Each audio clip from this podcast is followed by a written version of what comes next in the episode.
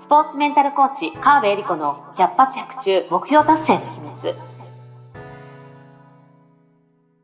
この番組は、オリンピック選手のメンタルコーチ、川辺恵里子が、スポーツだけではなく、ビジネスにも教育にも共通するメンタルの整え方について、あなたからの質問にお答えしながらお届けする番組です。ジュニア選手、トップアスリート、営業マン、企業経営者の目標達成までをサポートする、ハルアス株式会社の提供でお送りします。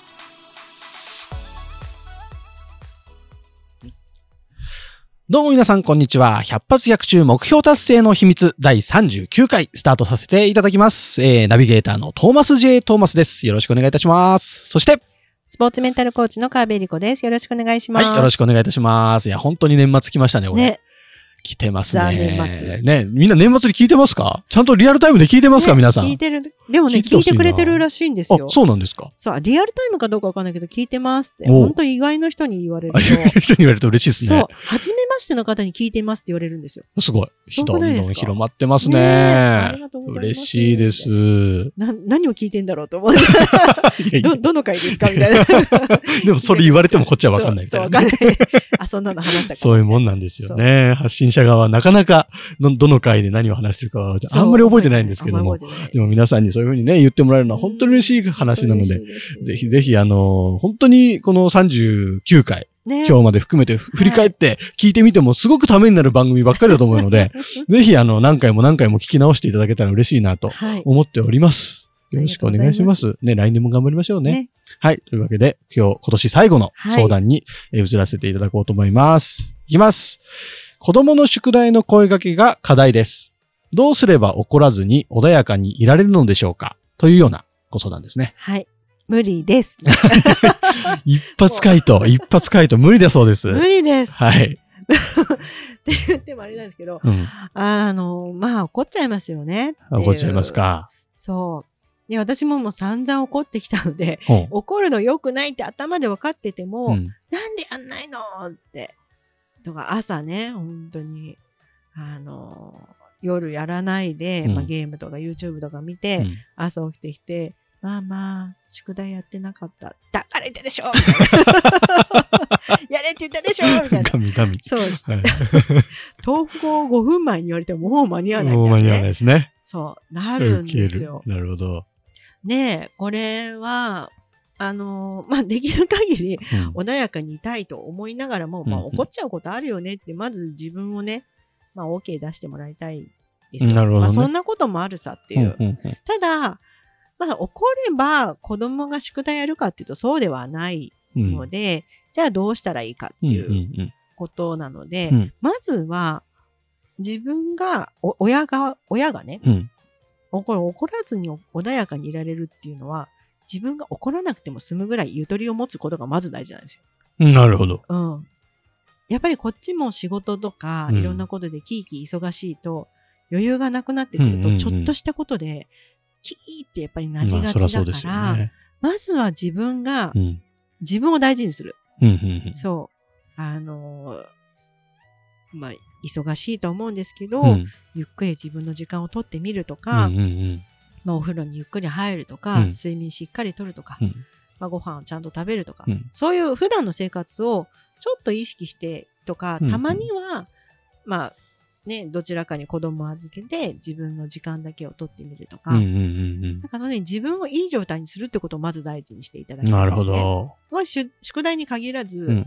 子供にガミガミ言っちゃうとか、うん。ちょっと怒りすぎちゃうとか、うんイライラしちゃうっていうことがあれば、まず自分を大事にする。うん。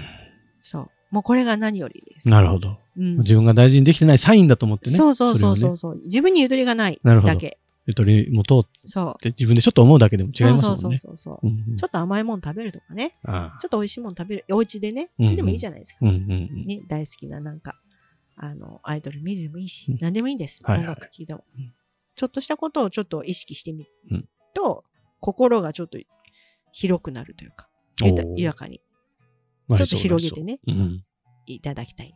いいですね。そう。で、その上で、うん。宿題の声かけなんですけども、うんまあこれね、お子さんの年齢にもよると思うんですけど、うんまあ何歳ぐらいかなまあ、宿題の声掛けするってことは、まあ、小学生ぐらいかなと思うんですね。まあ、せいで中学生。うん。高校生にもなって宿題やったかって、あんま言わなくないまあですか、、宿題まあ、がそ反もそも、抗しそう、子供が宿。題がそもそもあるかどうかも把握してないんですよ、私は。そっか。言います？そっか。宿題ある。言わない。高校生に言。わないな。それは言わないそうな。テストだよっていうのはわかるけど、うん宿題はあるかどうか確認し。ないんじゃん。まあ、そういう我が家の場合は。年頃になりますようね。ん、そうそう。で、自分たちでやるようにするためにも、うんまあ、小学校の時とかちっちゃい頃に、うん。自分で自ら宿題やってくれればいいわけですけど、うんうん。そんなね、子はいないわけですうんうよ。んなかなか。うん。で、じゃあどうやったらやるのか。うんっていうのを子供にまず考えてもらうんですね。ほなんかさ、宿題どうやったら、どういう時だったらやるのとう。か、うんうんまあちょっと、いろいろ試してみて、うんご飯の後だったら勉強する。ご飯の前だったらやるとか、ゲームをやる前にやる。うんゲームの後だったらやるとか、うんいろんな場面があると思うので、うんうんこの子はどういう場面だったら宿題をやる気になるのかっていうのをテストしていただきたいですよね。ほう、なるほど。うん、で、我が家の場合は、あれこれやったんですよ、本当に。うん。えっ、と、こういうのいいよって言われて、ネットでしろ調べて、うんうん手帳に自分でスケジュール表を書かせて。例えば夏休みとか、まあ今だったら冬休み、うん。あの、学校がないから、うんこの時間は何する？ここは何する？習い事行く、ご飯とか寝るとかっていうのを全部スケジュール表を書いてもらっうて、んで、ここは宿題とか、うん。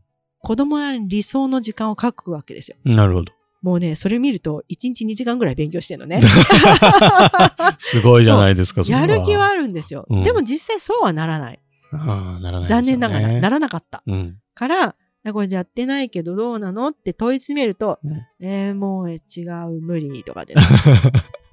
で、まあ、じゃあその中でもできたことは何かなって、これをしゅどんどんどんどん自分で修正してもらって、うんうん。やってみるうんうんうんうん。っていうふうにしたこともありますし、でそこか、ら結果、我が家はどうなったかというと、うん。えー宿題はどうすんの？って言ったら、じゃあ例えば夜7時から始めるってうん。言っても、そのまんまだとやらないんですよ。ほうほうほじゃあどうする ?7 時になってもやらないこと多いじゃん。どうする、?7 時になったら勉強するようにするたら、するためにどうしたらいいと思う？って言ったら、う。なるほうど。ーん、タイマーかけるって言って、うん。あの、スマホのタイマーあるじゃないですか。はいはいはい。まあ、小学校の時だったらキッチンタイマーだったんですけど、うんうんうん今中学生なんでうんタイマーをうん。持ってるんですけど、まあ何かしらそのタイマーをうん。かけて、ジリリリってなったら、うん。自分で動くんですよ。すげえ。そすげう。え。これね、やっぱ人から言われたら動きたくないんだけど、自分でセットしてるんですタイうんマーを。うんうん。そしたら、鳴ったら、動かざるを得ないんですよ、自分で。すごいっすね。そう。で、でもやっぱり場合によっては、えっ、と、あと5分とかっていうのもあるんだけど、うんじゃああと5分後にタイマーかけときなとか言って、うんうんうん。分かったって言ってやって。すごい。それみ自分から導き出したそうやり方なそうそう。あれわけですね。これ、まあ、こっちもあれここれやったらこれやったらとかってやってみて、結果、そこに行き着いたす。ごい。そう。で、今ではもうもう中学生にもなったってこともあって、うん。タイマーなくても、あの、自分で時間決めて、もう動いたりしてるんですよ。へえ。うんうん、そうそうそうそう。やばいっすね。そう、だからそれは我が家の、しかうんも下の子の場合ね、上はなんかもう全然、全然そんなことも関係なく、なんか自分で気づいたらやるようになってたのね。へえ。で兄弟でも違うんですよ。絶対違いますよね、それはね。なんなら私小学校の時、うん。親に勉強しなさいって一回も言われたことなくて、なんでって親に、自分がね、子供産んでからうん親に聞いたんです。うんそういえば勉強しろって言われたことないうんんだけど、うんうん。あんだけ勉強してたら、勉強しろって言う必要がなかったっていうぐらい、私勉強してたらしいんですよ。自覚はないんだ。自覚ない。まあ、塾は言ってたけど、全く記憶になくて、うんでも、確かにテレビ見ながら、うん私は、まあ、当時自分の部屋あったんだけど、うん自分の部屋じゃなくて、うんみんなと一緒のリビングうでん勉強してたんですよ。テレビ見ながら。へえ、ながら勉強。そう。それが楽しかったというかは、あ良かった。っていうふうに、その子なりに、それぞれですね。そうそうそう、やる、やり方があるので、うんそう、確かにうちの親は勉強しろって言わなかったから勉強してたう。んけど私は勉強しろって言っちゃう。うんうん。言っちゃう、言わずにいられない。そう。だけど、やる方法は子供に考えさせた。はあ。っていうのが、まあ一つとしてはあるので、面白い。どうやったら宿題できると思うっていうのを、まあこれ一回でうんうんできたわけじゃなくて、何度となく問いかける。うんうんうんで、子供も成長していくので、自分これだったら勉強できるなってうんいう方法が見つかる。うん上の子はね、結局図書館になったんですよ。図書館行ったらうん静かだから勉強するしかない。ってなって図書館行ってきますって言って、図書館で勉強するってなったんですよ。まあ、徒歩1分のところに図書館があるので。いい立地。そう。そう。ってへえなっ。て、あとはもう上の子は今、あ、下の子は、もうガンガン K-POP をかけて、おすごい歌いながら勉強してる。よくそれで勉強できんねと思うんだけど。楽しそうです。ガンガン、途中で歌、歌だけが、手が止まってるけど、みたいな、そう、時もあるけど、まあまあ、机に向かってんだからいいか、みたいな。な。すごいなそう。そういう方法を編み、声、宿題させるというより自分で宿題やるためにどうしたら勉強できるようになるかっていうのを自分で編み出させるように声かけしていくと、まあ、穏や、怒ることもあるし、うん穏やかじゃない時もあるけど、だんだん子供はできるようになるので、なるほどね。それを見守る。いや、これはすごい勉強になったんじゃないですかね。ねえ、うん。ちょっとね、長期スパンですけどね。うん。こう、たった1日2日でできたわけでは全くなくて、長年の。試行錯誤の結果なんですけど、いやー素晴らしいですね。さす、なんかこう、メンタルコーチがママのお家はそういう感じなのかっていうのはちょっと垣間見えた回でしたね。相当怒ってますよ。そういう時もあるんだ。あるある。まあまあ、家庭だとね、まあいろいろそういうこともありますよね。はい。でもなんかすごく、あの、あ、そういう捉え方なんだ、そういうアプローチなんだっていうのがすごく、あのーびっくりしたというか、あそなるほどって思わせてもらえるようなお話だったので、はい。すごく良かったんじゃないかなと思います。あぜひ。ね、冬休み、真っ只中だと思いますので、そう。皆様、お子様の宿題のやり方、ぜひぜひちょっと親子でのコミュニケーション取ってみたらはい。いいんじゃないでしょうか。はい。ということで、えー100発100中目標達成の秘密第39回締めさせていただきます。ありがとうございました。良いお年を。よいお年を。今週も最後までお付き合いありがとうございました。あなたの毎日に少しでもお役に立ちますように。来週の配信も楽しみにしていてくださいね。この番組は、提供、ハルアス株式会社、プロデュース、tmsk.jp、ナレーション、土井まゆみがお送りいたしました。